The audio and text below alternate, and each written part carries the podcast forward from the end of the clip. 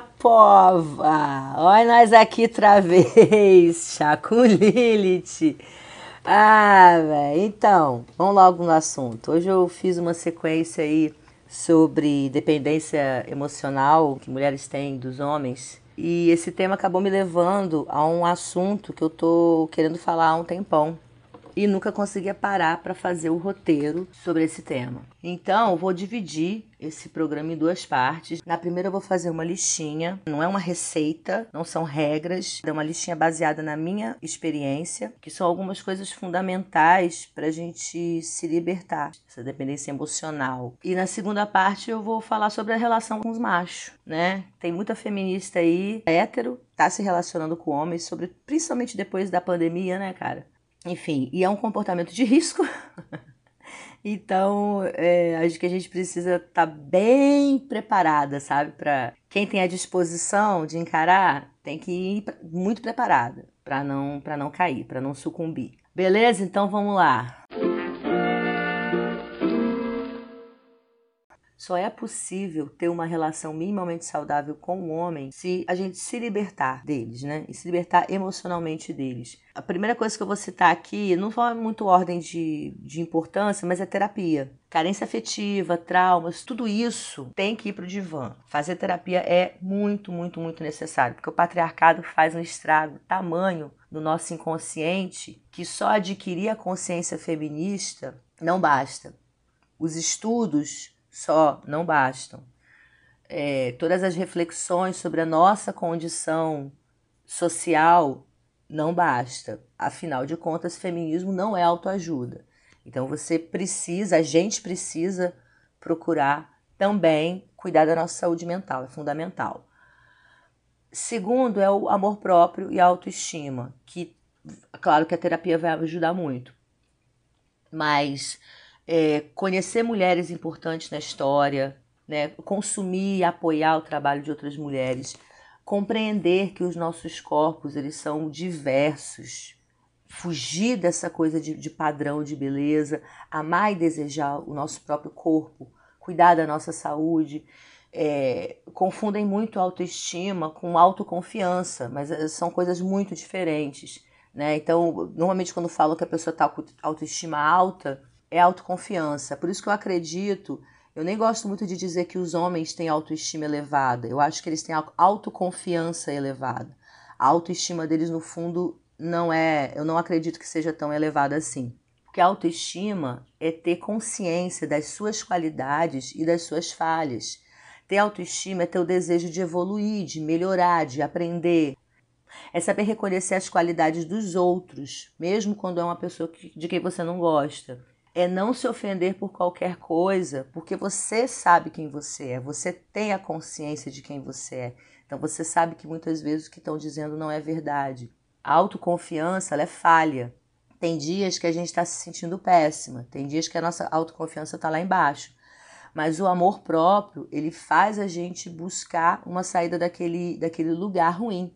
Né? Como, por exemplo, você está se sentindo mal e você busca a sua rede de apoio, que é o terceiro item. É, boas amigas que vão estar tá do teu lado nos momentos difíceis. Você pode encontrar um cara maravilhoso, uma relação que vai dar super certo, só que o amor dele nunca vai se comparar e nunca substituirá o das suas amigas. Elas que vão te dar biscoitinho nas suas postagens quando você estiver para baixo, que vão te exaltar sem falsidade, sem esperar algo em troca, né? E você também, a gente aprende a amá-las também. E esse amor nos, nos dá energia, sabe? Nos dá força, de tal forma que a necessidade que os homens nos amem que a autoestima ela já, ela já vai enfraquecer, essa necessidade vai desaparecer por completo. Se você ainda não teve essa, essa chance, busque, porque é, é maravilhoso. É maravilhoso.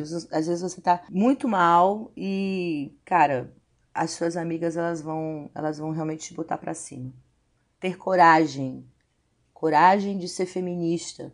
Eu conheci o feminismo de raiz através de uma amiga que eu conheci num grupo que era dominado pelos homens. E aí um belo dia ela me contou que um desses nossos amigos, caras super legais tal, é, um desses nossos amigos que era casado estava assediando uma mulher e, e os outros amigos estavam passando pano para ele. E eram todos envolvidos com música, jornalista, um deles até hoje é um youtuber famoso, e ela me informou que ela estava ela tava excluindo todos, e ela meio que me esperava que eu fizesse o mesmo. Ali eu senti uma pressão, mas eu senti também que era a hora de tomar a decisão, porque a gente tem que ter coragem para tomar a decisão. E eu tomei a decisão e também excluí todos, cortei amizade com, com eles e, e, nós continuamos amigas e somos amigas até hoje. E foi a melhor decisão que eu tomei na minha vida. Então, é não ter medo de desagradar os caras por expressar o que você pensa, o que você sente. É ter coragem para ficar sozinha. É ter coragem para assumir que você não tem uma vida sexual ativa, porque a sociedade exige que você trepe pra caralho, mesmo que seja péssimo. Maluco aí fica uns meses sem transar, já, já pira, já, já considera o fim do mundo.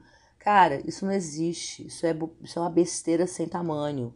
Ninguém é obrigado a transar se não se realmente não está afim. Fazer sexo não é um compromisso social. 5. Autonomia financeira, que é a mais difícil, mas é importante correr atrás sim. E se tem privilégios de dependência masculina, se você pode se libertar desse privilégio, por favor, faça. Eu falo de cadeira, a melhor sensação da vida é não depender financeiramente de homem. Cara, é a melhor coisa do mundo. Então, busque independência financeira dos homens. Autonomia sexual.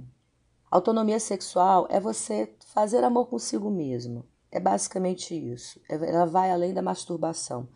Quando você adquire essa autonomia de se amar, de se tocar, de se sentir, de se beijar, de, de, de gemer, de mudar de posição, quando você conseguir fazer consigo mesmo que você quase o que você faria com o cara, aí que você, sabe, não vai mais querer transar com o cara só por transar. Você não vai mais querer os homens, sexualmente falando, eles, eles perdem a, a, a, utilidade. Você não precisa mais deles, cara. Então, buscar autonomia sexual, cara, eu aconselho demais e é, é a melhor coisa do mundo, inclusive para quando você se relacionar com o cara, quando acontecer de se relacionar com o cara, você vai ver que vai ser muito, muito, muito diferente do que era antes.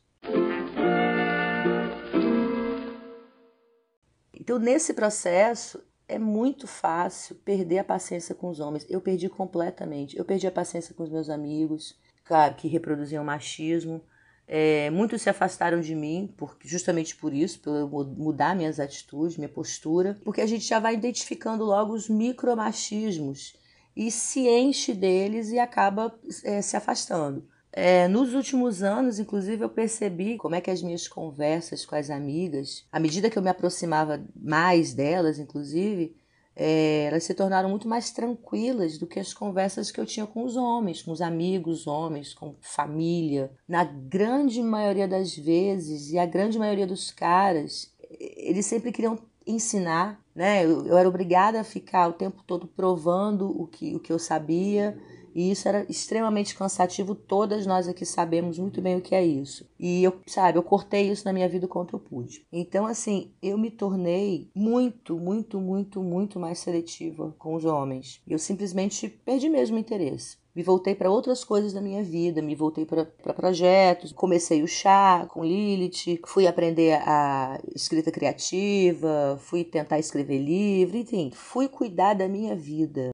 Então, depois desse preparo todo que eu acabei de contar aqui, existem duas modalidades, vamos colocar assim. Ou ou você é uma feminista jovem, né, que tá aí na, na época mesmo de sair, pegar os carinhas e tal, e tá afim de, de se jogar aí nessa fogueira, ou você já é uma feminista que não tá afim de nada mesmo, já cansou dessa merda, mas aconteceu a besteira de aparecer um cara na tua vida e te balançar. Isso pode acontecer, desculpa. Não quero te amaldiçoar, minha amiga, mas se você é uma mulher hétero e conviver um pouco com algum cara minimamente decente, o risco existe.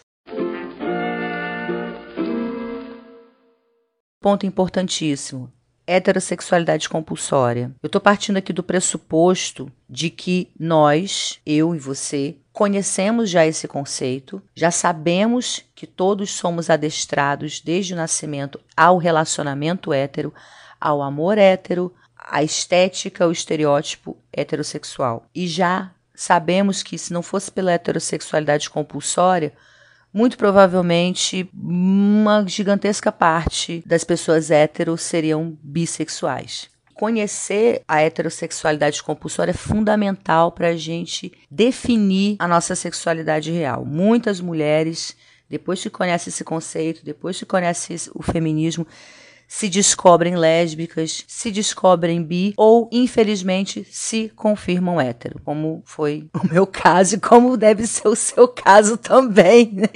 senão não estava aqui.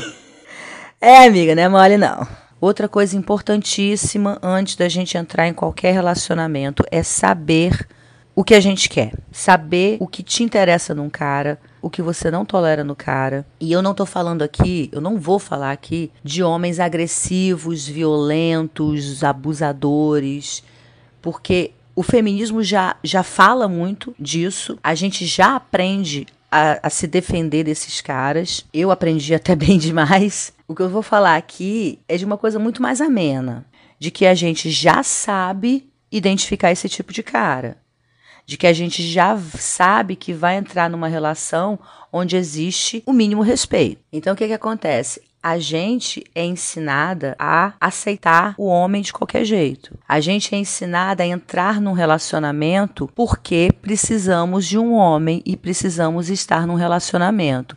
Então, muitas vezes a gente entra sem nem saber por que tá. A gente entra sem saber exatamente o que a gente quer. E quando a gente define o que interessa o que nos interessa num homem, o tipo de relacionamento que a gente deseja, a gente estabelece limites. Sabendo os nossos limites, a gente não vai deixar o cara fazer hora com a nossa cara, a gente não vai se enfiar num relacionamento que não está nos agradando, num modelo de relacionamento que não é o que a gente deseja. Então, assim, é fundamental, você tem que saber exatamente Vou começar com uma coisa que já, que já rola, né, pra caralho. Não exigir namoro, não esperar namoro, porque foi isso que a gente aprendeu. Namoro é o prelúdio do casamento. Sabe o amor romântico? O amor romântico nos ensina que nós devemos buscar o compromisso, casamento, nós devemos segurar aquele, aquele cara. E hoje existem outras formas da gente se relacionar. Eu não estou falando de poliamor, não, que essa porra é cilada. Relação aberta, relacionamento aberto também tem que ser muito conversado.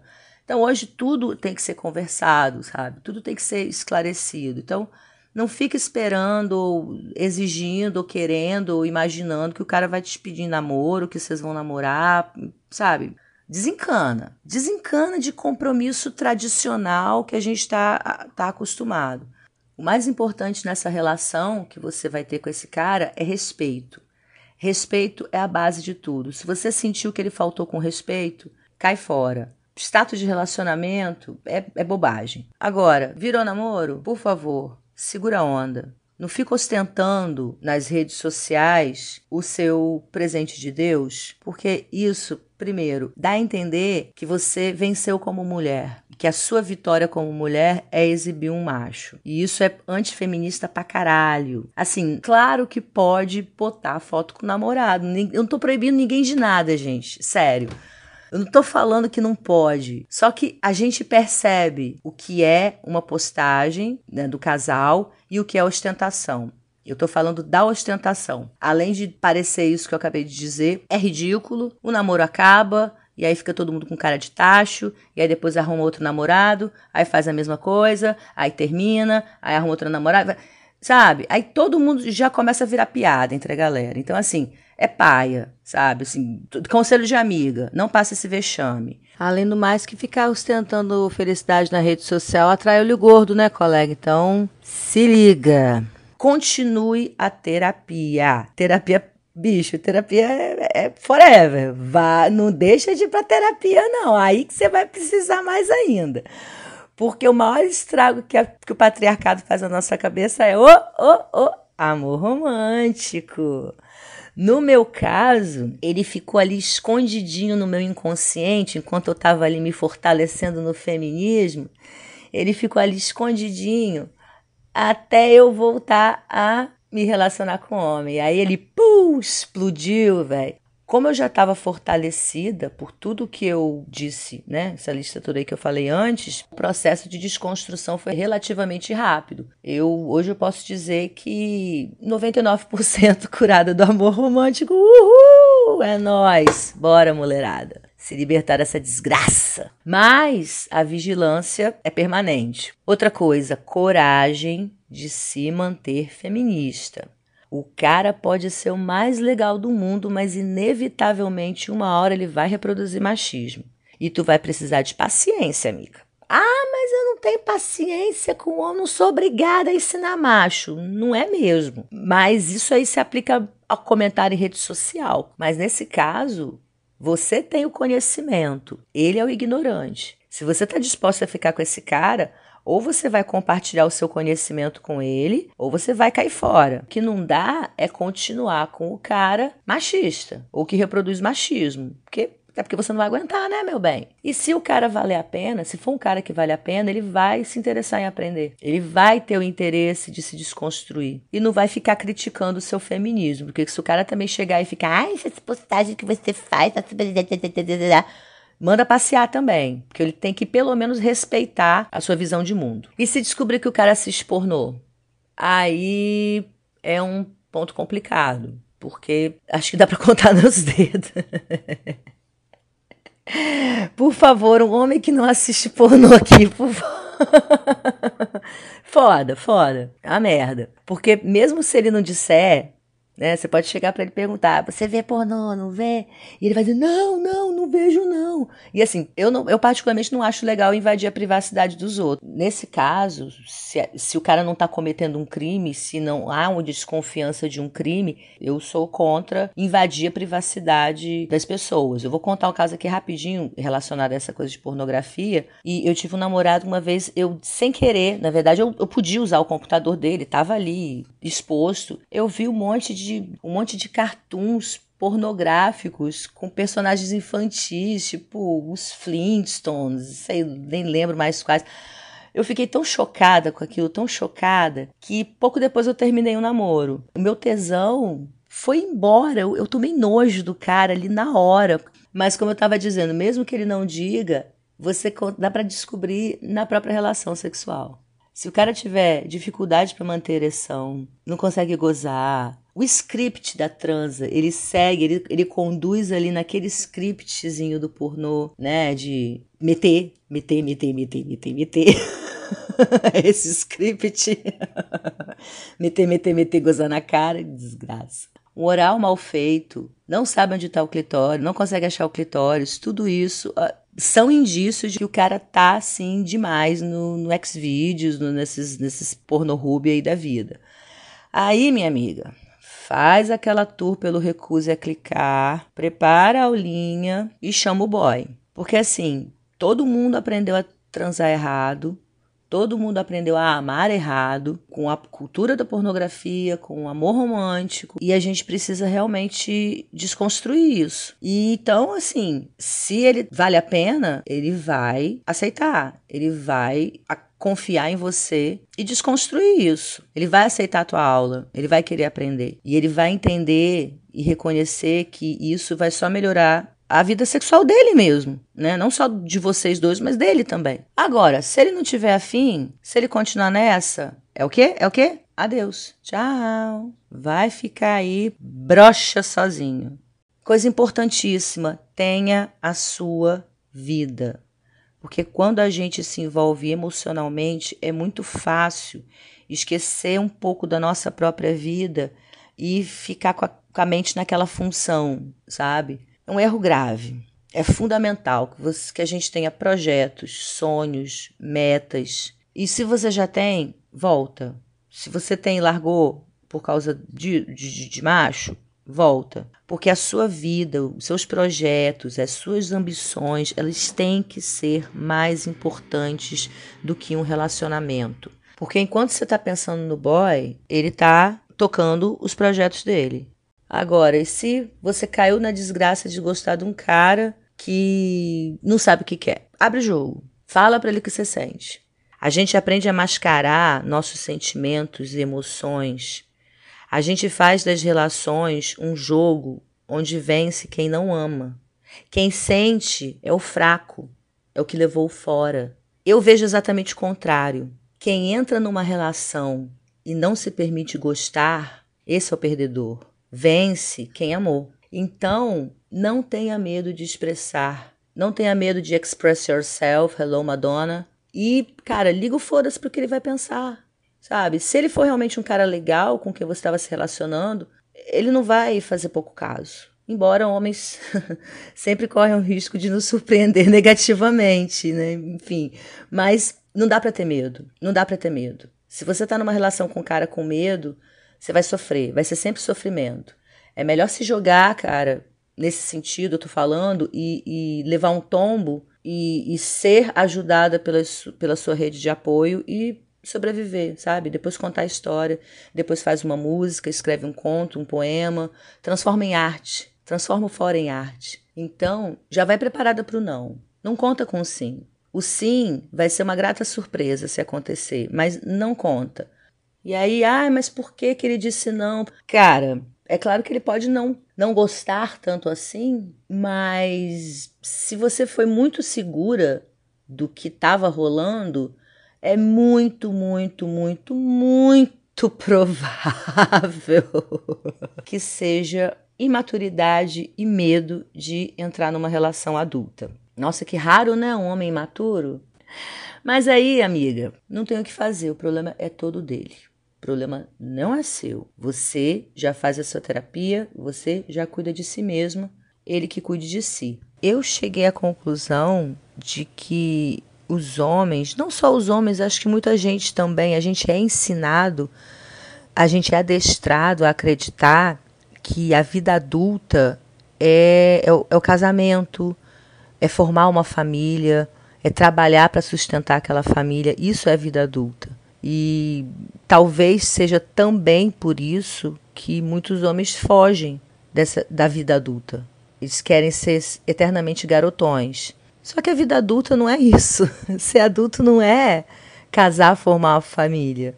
Eu aprendi isso depois que eu fiz a besteira de casar. E aí que eu vi que não, ser adulto é ser responsável, é ser responsável por si, é, é ser responsável pelo outro quando você assume uma responsabilidade por outra pessoa, é ser responsável financeiramente, é ser responsável politicamente, é buscar maturidade. Porque envelhecer é uma coisa, mas amadurecer é completamente diferente. Isso aí independe da idade. E responsabilidade emocional, que eu acho que é o que mais falta. Responsabilidade emocional é não ficar mentindo, não inventar sentimento que não existe, não fazer joguinho, não fingir para conquistar a pessoa. Mais até do que responsabilidade financeira e política, falta responsabilidade emocional da parte dos homens.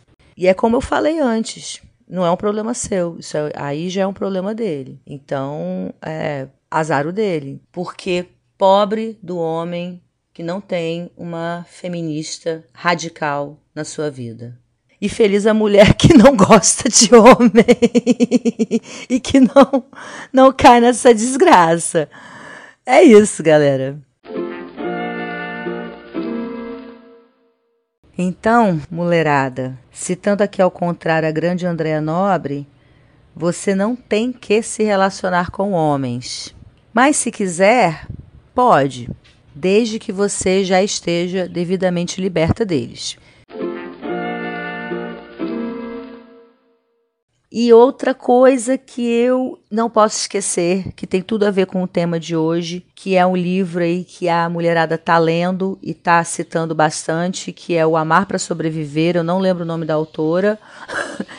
a Raíssa, queridíssima, me mandou o PDF Love to Survive. Eu, eu não li, não li, gente. Eu fiz isso aqui, não li o livro. Eu não consegui mandar o PDF para o Kindle ainda. Mas eu vou fazer igual aquele velho escroto do Silvio Santos. Eu não li, mas recomendo. Mas minha filha leu. minha irmã leu. Tá todo mundo lendo, então leia Amar para Sobreviver, que fala da síndrome de Estocolmo emocional que todas nós vivemos. E que é o que a gente mais vê por aí, né? A gente vê, inclusive, feministas brigando com outras mulheres para defender homem, se humilhando na internet por causa de homem, se expondo na internet por causa de homem. Isso tudo é a síndrome de Estocolmo.